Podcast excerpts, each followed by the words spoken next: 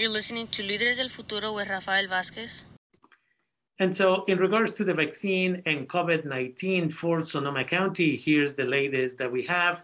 Unfortunately, our typical guest, Mr. Marcos Mejia, had another meeting, so he couldn't do the English version of this, uh, this report for today, that is.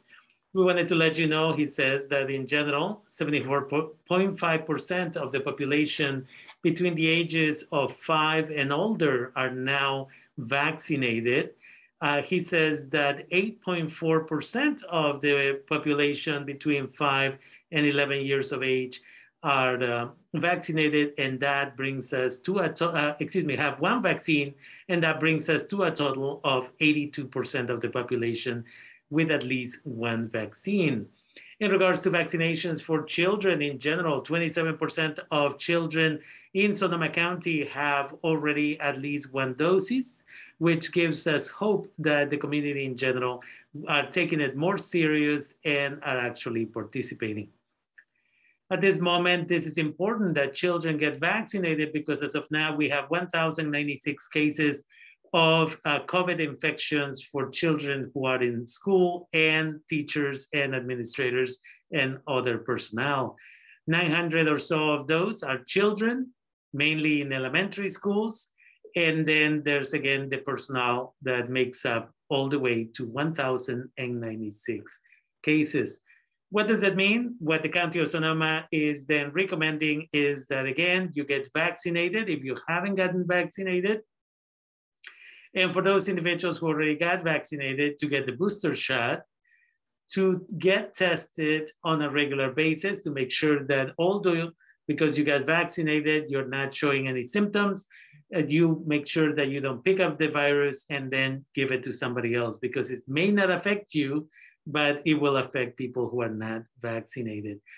It is important to also avoid being out there, especially during these times of the year when it's cold and people gather indoors because of that reason for extended periods of time. If you are going to be home and you're going to be hosting people who, again, are vaccinated, it is always important to ventilate your home as much as possible. What we are finding out, his, uh, Mr. Mejia reported in the Spanish version of this report, he said, what the county is finding out is that the number one group of people who are ending up in the hospital at this moment or passing away, unfortunately, are people who are not vaccinated. In fact, if you are not vaccinated, you are 40 times more likely to end up being hospitalized than someone who already has the vaccine. And you are 16 times more likely to die from COVID if you are not vaccinated than if you have the vaccine. The County of Sonoma also is encouraging the community in general to get the flu vaccine as some of the symptoms that come from COVID may seem similar to having the flu. And we don't want people to be confused, to go into panic, to develop a higher level of anxiety. And so that is important for people to understand. It is also important, says the County of Sonoma, to recognize and remember that the Delta variant is still very much present in Sonoma County and in the North Bay in general. And so people need to take care of themselves, need to be vaccinated, and so on and so forth. Omicron, the new virus that is in all over the world, really, it has been found in six continents apparently now and about 40 countries. Uh, that one is again causing real trouble in the general area of the Bay Area, that is about 4,034 cases of people who got the virus, Omicron, the variant Omicron, after they were vaccinated. And so it's important for people to understand that this is the situation that people need to understand that people are getting this virus.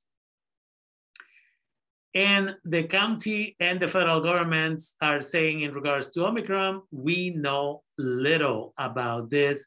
And the federal government is asking for two more weeks. Dr. Fauci and his colleagues are asking for two more weeks from the community before they can give a full report as to Omicron how truly dangerous it is and how effective are the vaccines. There have been some uh, cases of, again, Omicron uh, in the Bay Area. We know of no cases in Sonoma County at this moment, but that's why it's important for people to get tested. Some of the people who have gotten the uh, variant Omicron who had the vaccine have shared that they had light symptoms, uh, just like they did with Delta. But at this moment, we don't want to just get too comfortable with that information because, again, not enough information is out there. In regards to the county of Sonoma, many individuals in the past, if you were likely in contact with somebody who had the virus, you would get a phone call uh, from the county of Sonoma. Now they have a new system for people who have um, smartphones. If you get a text from 23393, again, the text number is going to be 23393. Take it serious because that is a number coming directly from the county of Sonoma and the text is gonna let you know if you were in contact with somebody who tested positive for COVID. Um, and as a result of that, there will be vaccine, excuse me, vaccine information, but also other resources so that you can contact the county, get tested, and if necessary, isolate.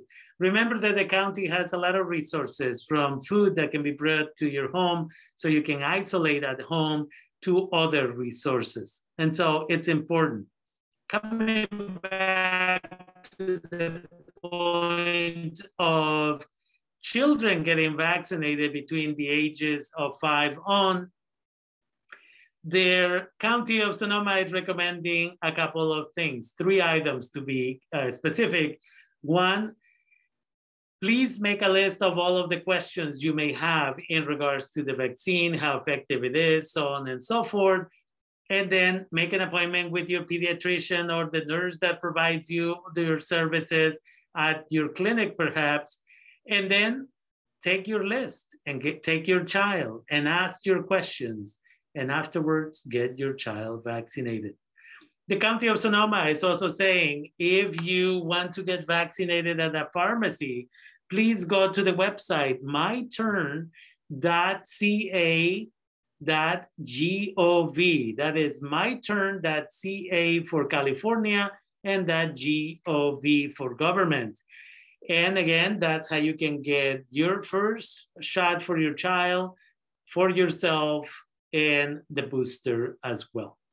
And for children in the county of Sonoma, the other temporary offer is to go to scoe.org, that is S-C-O-E, Sonoma County Office of Education, S-C-O-E dot O-R-G. And again, there is a list of 40 clinics where you can go. These are temporary locations at schools where you can go and get vaccinated. Not just your child, but yourself and your whole family. Remember that all of these services are free as a result of, again, the intent by the county to vaccinate as many people as possible. Couple other items here, traveling. If you're planning to travel by airplane, please contact your uh, airline as quickly as possible and ask them clearly what is it that they're gonna ask in regards to either vaccination or testing. Some of the airline companies are asking for evidence that is not older than 24 hours uh, since you got vaccinated before they let you in the airplane. What you do not want is to get to your airline only to find out that maybe you got tested two or three days ago and they are not accepting that information. You'll be disappointed.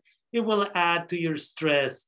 It will add to your anxiety and it's just gonna ruin your day and if you're celebrating your holidays. And finally, the County of Sonoma is asking for volunteers, especially volunteers who speak and understand Spanish. This is so that you can uh, support the individuals who are giving the vaccine with translation services, and of course, for Spanish speaking community, so that you can uh, support with filling out forms, asking questions, so on and so forth you can go to volunteernow.org, volunteernow.org. to sign up for one time or a regular on a regular basis provide your services. The County of Sonoma is reporting that people who volunteer have a positive outcome and they feel good about themselves that they are doing something to fight this uh, issue with COVID. And as a result of that, again, if you have the time, if you have the skills, then why not do it? There are students who are at the college level, at the university, who are going to go on vacation for about a month. This is something wonderful that they should be doing. My MECHA students at Santa Rosa Junior College for sure will be signing up to do some of this work. And with that, that is the report that we got from the County of Sonoma. And a lot of this information is similar for other counties. So yes, please remember, use some of this information to the best of our ability. We try to provide you with information uh, that is relevant to all of you, but usually we focus because we have this agreement with the County of Sonoma. If the County of Napa, Mendocino, Lake would like to collaborate with us, we are open to that collaboration as well. And with that, that is what we have for you. We'll continue with more information in a couple of minutes. This is Líderes del Futuro on KBBF.